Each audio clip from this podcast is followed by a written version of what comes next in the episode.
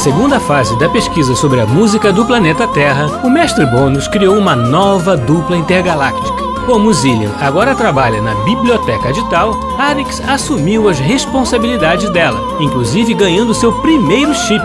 Mas, por outro lado, terá que tomar conta de Urian, mais novo e mais sapeca que ele. Nesta nova fase, as crianças poderão abduzir os compositores para que o mestre Bônus possa conversar diretamente com eles e entender, finalmente, como um planeta tão rudimentar como o nosso pode ter uma música tão boa. Mas os compositores se esquecerão de tudo que viram e viveram logo depois. Ao contrário de nós, que vamos acompanhar tudo bem de perto, conhecendo ainda mais sobre a música do planeta Terra. Na última aventura, ao visitarem o teatro Ala Scala, Arix e Urim conheceram mais da ópera, o gênero musical que não existe em tal. Lá, utilizaram o dispositivo taliniano Auri 2 e descobriram novas histórias contadas pela música da Terra. Qual será a tarefa que o mestre Bônus está preparando para hoje?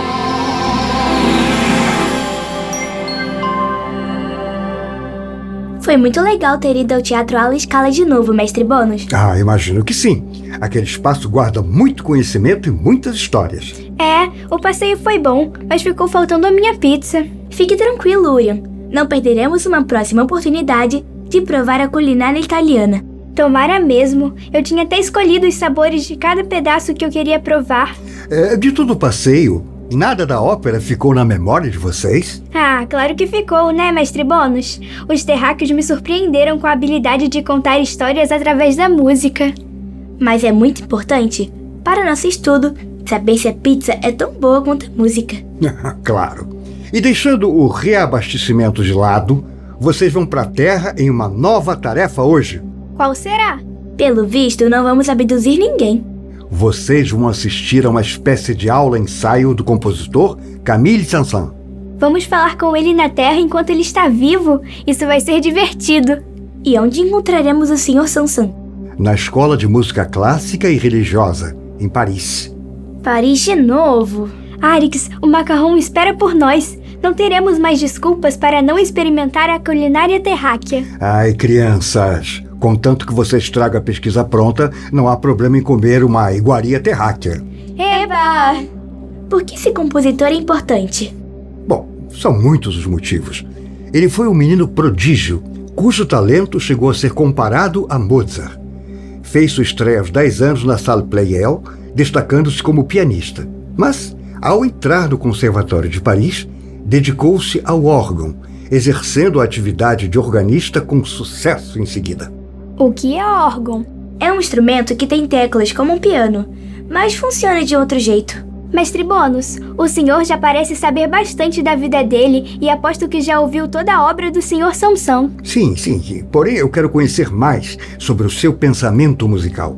No fim das contas, ele se tornou um grande compositor, embora tenha assumido um perfil conservador. Como assim, conservador? Acho que ele era avesso a mudanças, uma característica terráquea. Sim, Arix. Ele compunha dentro dos padrões estabelecidos em sua época, mas, já no final da vida, rechaçava algumas novas ideias, dentre elas os movimentos impressionista e dodecafonista. Essa vai ser uma ótima oportunidade para entender o seu processo criativo, pois ele estará no momento mais maduro da sua carreira. Aposto que ele come macarrão para aumentar a criatividade. E por último, mas não menos importante, as aulas que ele deu nesta escola foram sua única experiência como professor. Então, pode falar as coordenadas, que já podemos ir. Primeiro, vamos ouvir uma música dele. Qual música? O primeiro movimento da Sinfonia número 3, com grande destaque para a utilização do órgão.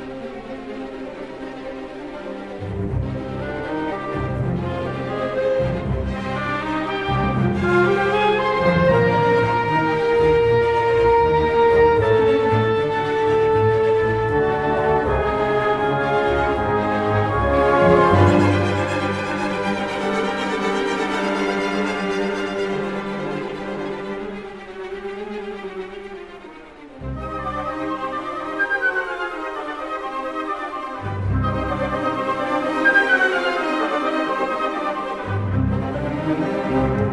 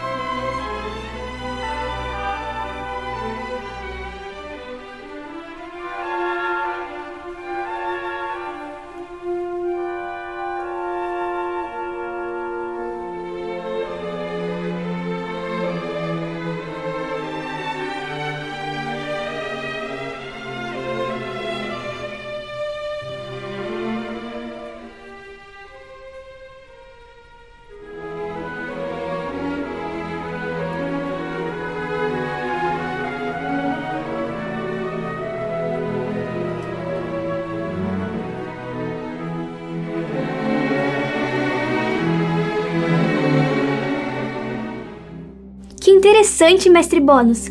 Gostei muito do som do órgão.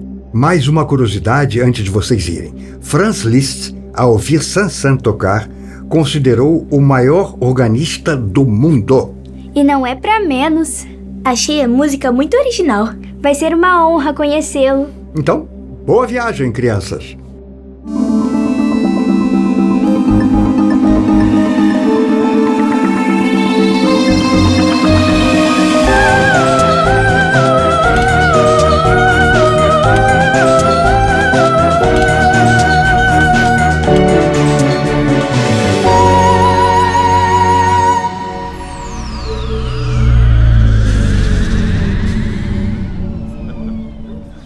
Chegamos a Paris. Tem certeza de que estamos no ano certo? Ué, não parece 1866? E eu lá conheço o ano de 1866 terráqueo? Ai, tá certo sim. Vamos achar a sala da palestra. Olá, criança. Hoje não temos atividade aberta pública. Podem vir amanhã às nove da manhã? Nós viemos para a aula do Sr. Camille Sansão. Sim, nós seremos ouvintes na aula, senhor. Ah, mas a aula não é direcionada à criança. Eh, Não me leve a mal, mas vocês eh, ficarão lá fora e não, não vão entender nada do que será falado. Já que não devemos assistir à aula, caro terráqueo, onde podemos nos reabastecer com macarrão? Como? Terráqueo? Na verdade, senhor, essa aula faz parte dos nossos estudos e foi por isso que o senhor Louis Nendermeyer, criador da escola, nos incentivou a vir até aqui. Ah, bom, eh, peço desculpa, criança. Eh, Pode entrar. Eh, Mas adianto que vocês serão as únicas crianças aqui hoje. Sem problemas. Muito obrigado. Duas coisas que eu não esperava. Uma é que os terráqueos não parecem respeitar as crianças. Como ele pode afirmar o quanto a gente sabe ou não sobre a música? Não sei. Talvez tenha sido somente esse senhor. E qual é a segunda? Porque você se esforçou para convencê-lo. A gente simplesmente poderia ter se teletransportado até a sala, depois de experimentar uma iguaria francesa, é claro. Porque isso também faz parte da nossa tarefa. Ainda não será hoje, mas em algum momento no futuro, nós poderemos falar abertamente com os terráqueos, dizer quem somos e de onde viemos. Caramba, quantos instrumentos e quantos terráqueos! Oh, sejam bem-vindas, crianças. Podem se sentar naquelas duas cadeiras próximas ao piano de armário. Puxa, a aula já começou. Quer voltar no tempo? Vamos ver se será necessário. Acredito que agora é um bom momento para falar de música contemporânea. Gostaria de destacar três compositores: Robert Schumann, Richard Wagner e Franz Liszt. Parece que chegamos na hora certa. Robert Schumann, representante do romantismo, além de ser um compositor marcante, tinha uma forte relação com a literatura. Digo isso porque, assim como alguns autores, Schumann escrevia e assinava suas obras com personalidades diferentes. Eusébius, introspectivo e sonhador versus Florestan, impetuoso e ardente. São duas delas. Essas perspectivas diferentes e esse desconforto colaboraram com a grande variedade de composições. Vou pedir para ele dar um exemplo musical, Arix. Não vai nada. Fique quieto aí. Já as inovações relacionadas à ópera são o meu destaque do trabalho de Richard Wagner. Precisamos ficar atentos a um trabalho de tão grande tamanho e tão alta qualidade. A ideia de uma arte integral muda a estrutura da ópera tradicional, assim como adiciona elementos da pintura, do teatro, da dança e da música, claro. O leitmotiv é uma das grandes inovações, como esse aqui, presente na ópera de Tristan e Isolda.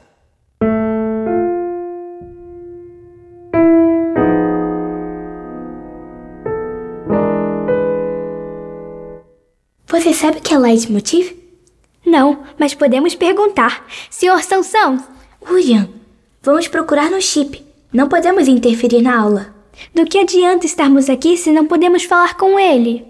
Aqui diz que é uma frase musical curta e recorrente, que caracteriza um personagem durante a ópera, procedimento fundamental na obra de Wagner. Que legal. E finalmente, Franz Liszt, O compositor romântico largamente conhecido é um pianista único, levando suas composições para o instrumento a um outro nível técnico e de interpretação. Com um trabalho belo e heterogêneo, escreve obras de grande originalidade. Suas apresentações também trazem um diferencial. Com um repertório diverso, encanta a plateia com improviso, virtuosismo e uma incrível memória musical, tocando sem o auxílio da partitura. Acho que vale a pena ouvirmos uma peça breve. Finalmente!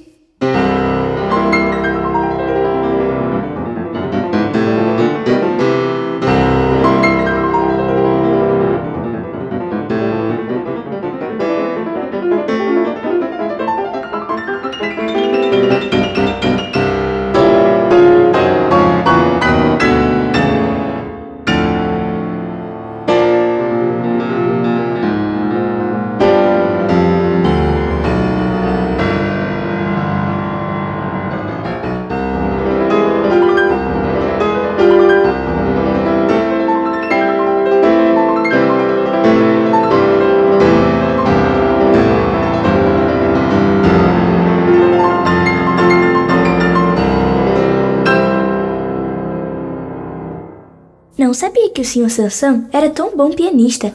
Achei que ele era especialista no órgão. Mas o piano é uma febre planetária, Arix. Pelo visto, não é possível ser músico sem saber tocá-lo. Esse foi o estudo transcendental número um de Liszt, meus caros. É importante que estejamos atentos à música que é feita no nosso tempo, mesmo que continuemos a reverenciar a tradição musical que nos agrada mais. Então o senhor poderia tocar uma música sua? Afinal de contas, o senhor é um compositor contemporâneo.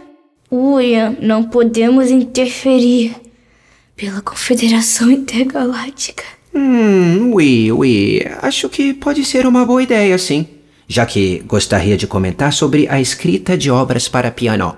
Obrigado, senhor Sansão. Com qual das suas composições o senhor vai nos brindar? Hum, bem. Acho que pode ser o Allegro Appassionato.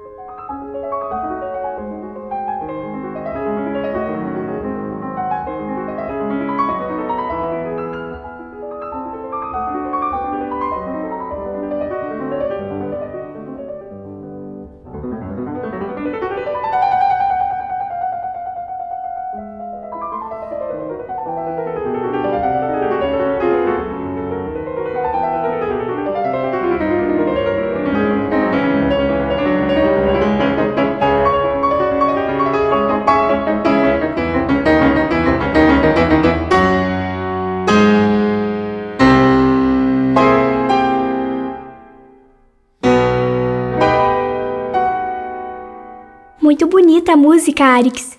Sim, com certeza. Mas prometa que não vai mais interferir na aula, Urian. Não posso prometer, porque a música fala mais alto dentro de mim. Ah, tá. Que a Confederação me ajude. Como sabemos, a teoria musical é única para compor para um instrumento ou para o outro. Os fundamentos são os mesmos. É preciso conhecer bem as escalas e os fundamentos da harmonia, da estrutura musical, além de saber as peculiaridades de cada gênero.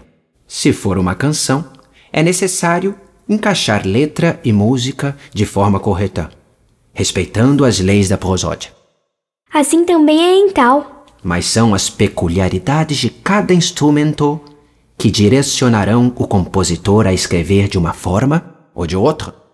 O piano possui um funcionamento com cordas percutidas e oferece inúmeras possibilidades de altura, intensidade e duração numa música. São recursos muito interessantes.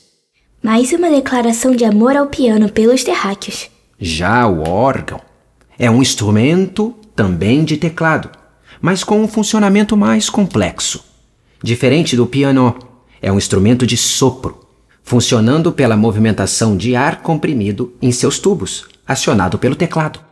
Esse mecanismo oferece uma grande variedade de sons, e a técnica é outra, obviamente. Poxa, pena que não temos órgão aqui. Tem sim. É aquele baú no canto, à nossa frente da sala. O órgão pode acompanhar vozes, atuar em um solo ou substituir uma orquestra. Uma característica única do instrumento é que qualquer nota pode ser mantida de forma ininterrupta enquanto se pressiona uma tecla. Deste modo, obtém-se recursos de diferentes timbres e amplitude sonora, por exemplo. Todas essas peculiaridades precisam ser levadas em consideração na escrita de uma música para piano, órgão ou qualquer outro instrumento. Ele é o mestre do órgão, né? Sim, ele bem que poderia tocar uma música. Por que a gente não volta no tempo e assiste uma apresentação do Sr. Samson? Hoje nem pensar. O porteiro, o Sr. Samson e a turma toda já sabem quem é a gente. Precisamos ser discretos, Urian. Tá bom. Agora, gostaria de falar sobre a farsa musical O Carnaval dos Animais, de minha autoria, e propor um exercício. Vamos fazer uma leitura? As cópias das partituras já estão sendo distribuídas. Arix, farsa não é quando os terráqueos consideram algo falso ou mentiroso? Sim, mas deve ser outra coisa. Vou ver aqui no chip. Aqui diz que é uma pequena peça cômica popular. É também uma história cantada, como uma ópera. Sim, porém parece ser bem mais simples. Bem, vamos fazer uma leitura da partitura. Algumas informações gerais sobre a obra. Ela foi escrita para dois pianos e um pequeno conjunto instrumental e possui 14 movimentos em forma de suíte. Cada um deles se refere a um bicho diferente. Vocês vão conseguir perceber a presença ou a influência de outros compositores em parte ou outra da obra. Tá aí algo que eu não esperava. Parece que essa obra se tornou uma das mais populares do Sr. Sansan. Ele só autorizou a publicação dessa peça para depois de sua morte. A exceção é o movimento do cisne. Por quê? Porque ele queria manter uma imagem de um compositor sério. Mas a ideia da música é tão boa, os terráqueos se importam com cada coisa. A farsa começa com a introdução e a marcha real do leão. Os pianos e as cordas imitam a marcha e os rugidos do animal. No segundo movimento, galinhas e galos são apresentados pelos clarinetes, pianos, violinos e viola, numa menção ao compositor barroco Jean-Baptiste Rameau. Em seguida, as mulas aparecem em cena através de dois pianos que dialogam e nunca se alcançam. Será que ele conseguiu colocar tudo isso na música? Eu acho que sim. Senão, não teria tido a resposta positiva do público que teve. No quarto movimento, as tartarugas aparecem no grande zoológico, representadas pelas cordas acompanhadas pelo piano. Aqui há uma referência ao compositor Offenbach. Logo depois, o elefante aparece através do contrabaixo e do piano, com toda a sua imponência. A música de Hector Berlioz é citada também. Nesse sexto movimento, os cangurus logo saltitam através do piano. O aquário também se faz presente por meio da flauta, da celesta, dos dois pianos e das cordas, imitando o barulho e o movimento das águas. Será que os animais da terra e de tal são os mesmos? Acho que não, mas até agora reconheci todos, inclusive os que não existem mais por lá. O próprio canguru é um antepassado do cangá, que pode se deslocar com pulos de vários metros de distância. No oitavo movimento, temos os personagens de orelhas compridas, representados em um diálogo de violinos. Depois, é a vez do cuco na profundeza dos bosques, com acompanhamento do piano e destaque para o clarinete. Na próxima parte, temos os pássaros, com flauta, pianos e cordas, lembrando uma revoada. No movimento número 11, temos os pianistas em seu processo de aprendizado do instrumento. Olha o piano aí de novo. No décimo segundo movimento, os fósseis aparecem como uma situação de uma peça de minha autoria chamada Dança Macabra. Os xilofones são o destaque. Em seguida, o cisne. Aqui é o solo do violoncelo que o representa. E no último, o finale, uma recapitulação dos temas da obra. O verdadeiro desfile de carnaval. Então, mãos à obra. Será um ótimo exercício. Fiquem atentos à partitura.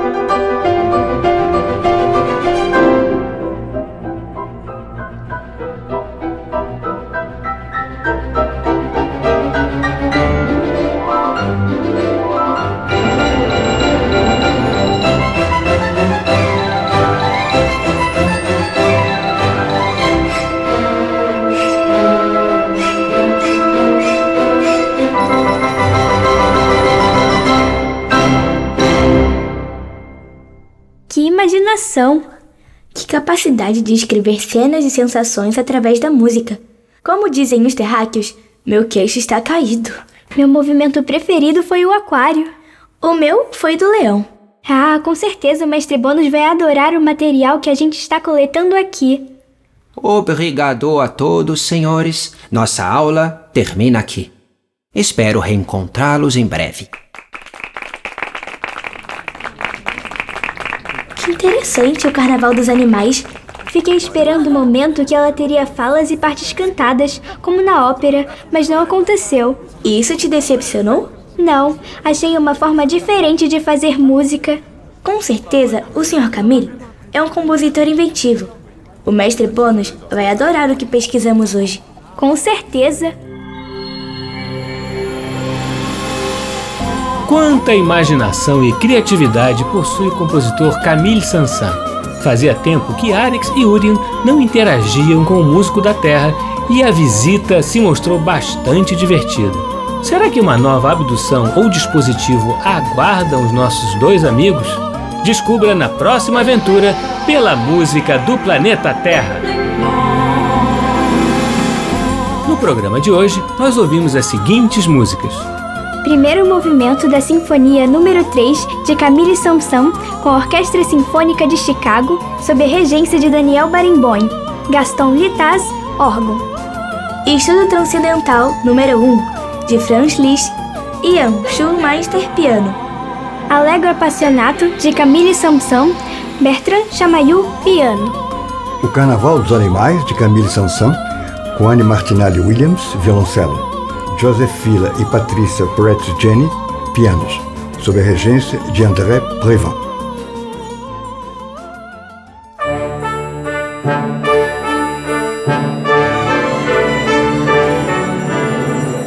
O programa Blim Blim Blom é uma criação de Tim Rescala. É escrito por mim e por Maíra de Assis e tem sonoplastia de Silas Mendes. A música do planeta Terra tem Bettina Fonseca no papel de Arix. Isabela Costa no papel de Urien. E Leonel Fischer no papel de Mestre Bônus. Você também pode ouvir o nosso programa na internet no site mecfm.ebc.com.br ou no aplicativo EBC Rádios para Android e iOS. Participe do nosso programa. Escreva para nossa central de atendimento no e-mail ouvinte@ebc.com.br ou ainda nos ligando ou enviando mensagem pelo WhatsApp ou Telegram no número 997100537, DDD 21. E nosso ator convidado de hoje foi Gabriel Stauffer. Até semana que vem, crianças. Sempre aos sábados ao meio-dia, no programa Blim Blim Blom.